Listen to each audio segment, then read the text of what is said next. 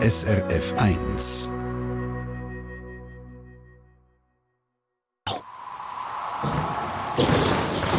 SRF 1 Wetterfrage. Ja, Daniela, wir haben es gerade davon gehabt, es ist immer noch warm. Es scheint fast, als gäbe es so eine ja, endlose Verlängerung vom Sommer. Ähm, aber wir sind jetzt doch schon im Oktober und in der Natur der Herbst jetzt so ein bisschen. Man sieht schon länger die einen oder anderen verfärbten Blätter oder braune Blätter. Ähm, nur wieso kommt der Herbst denn bei den Bäumen trotzdem, auch wenn das Wetter gar nicht dazu passt? Ja, es ist aber bei den einzelnen Baumarten ganz unterschiedlich, weil wir haben ja schon durch den Sommer und im September durch ein sehr warmes und häufig auch trockenes Wetter gehabt und nicht alle Bäume vertragen das eben gleich gut. Mhm. Der Erik Weiss von Globe Swiss, ein Biologe, hat mir erklärt, dass äh, die empfindlichen Arten, wie zum Beispiel Buchen oder Bergahorn, darum recht gestresst worden sind und schon sich im Sommer angefangen haben zu verfärben und auch ihre Blätter verloren haben. Und anders ist es zum Beispiel bei Eichen. Die sind viel toleranter in Bezug auf Trockenheit und darum sind die auch jetzt noch grün und gehen quasi einfach happy in die Vegetationsverlängerung Also äh, ist das mit den farbigen Bäumen und dem Verlieren der Blätter so ein bisschen ähm, eine Strategie gegen Trockenheit? Also als normal verlieren von, von den Blättern im Herbst. Mhm. Also auf den ersten Blick ist es ja so ein eine aufwendige Strategie, oder? Also, Ziemlich. Ja, gell, alles wegrühren im Herbst und im Frühling quasi wieder von vorne anfangen. Aber offenbar lohnt sich das für unsere Laubbäume. Sie machen es ja schon ein Weile. Mhm. Weil ja, durch die Blätter durch verdunstet sie sehr viel Wasser. Und im Winterhalbjahr hat es einfach nicht mehr so viel Wasser rum. Mhm. Ich würde jetzt als nicht Meteorologe vielleicht gerade ein bisschen anders sehen. Ich würde meinen, wir haben doch viel von diesen nass kalten Tagen im Winter. Also äh, ja, mhm. an Regen mangelt es uns doch auch nicht im Winter, oder?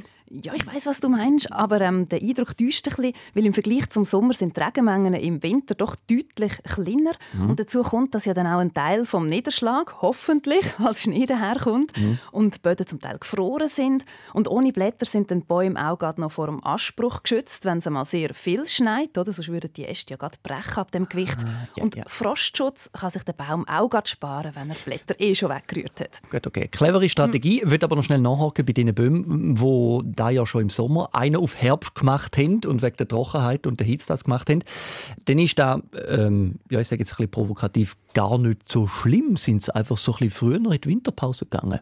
Mm, leider eben nicht, weil die Hitze und die Trockenheit die hat die Bäume so gestresst, dass sie ihr Laub verloren haben, ohne dass sie eben die wichtigen Nährstoffe vorher gespeichert haben ähm, wo Wissenschaftler nachgemessen haben, haben sie in den Blättern am Boden immer noch Nährstoffe gefunden und normalerweise würden dann eben Bäume im Herbst, bevor sie die Blätter abwerfen, die wichtigen Nährstoffe im Stamm und in den Wurzeln für die nächste Saison speichern. Gut, ist klar. Also damit die, die Strategie mit dem Blattabwurf, äh, damit die aufgeht, die Bäume im Herbst die wichtigen Bausteine für, für Blätter speichern.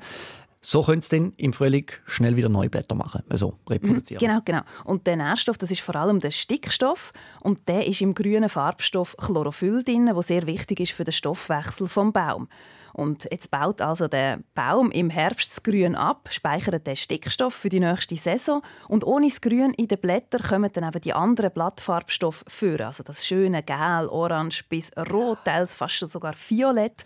Und Bäume leuchten in der tollsten Herbstfarbe. Wie gerade vorne gesehen, hier im äh, Fenster vor dem Studio, gell? Äh, wie, wie weiss denn der Baum eigentlich, wenn Zeit ist, zum, zum farbig werden?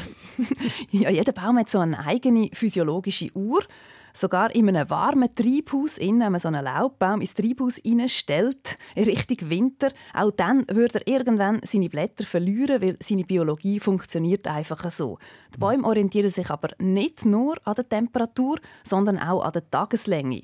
Und darum, auch wenn wir jetzt einen sehr warmen Herbst haben, also die Vegetationszeit, die geht da nicht bis Weihnachten weiter.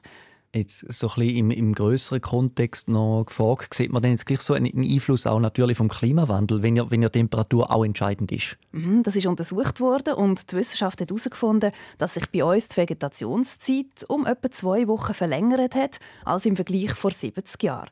Das meiste ist aber durch einen früheren Start im Frühling.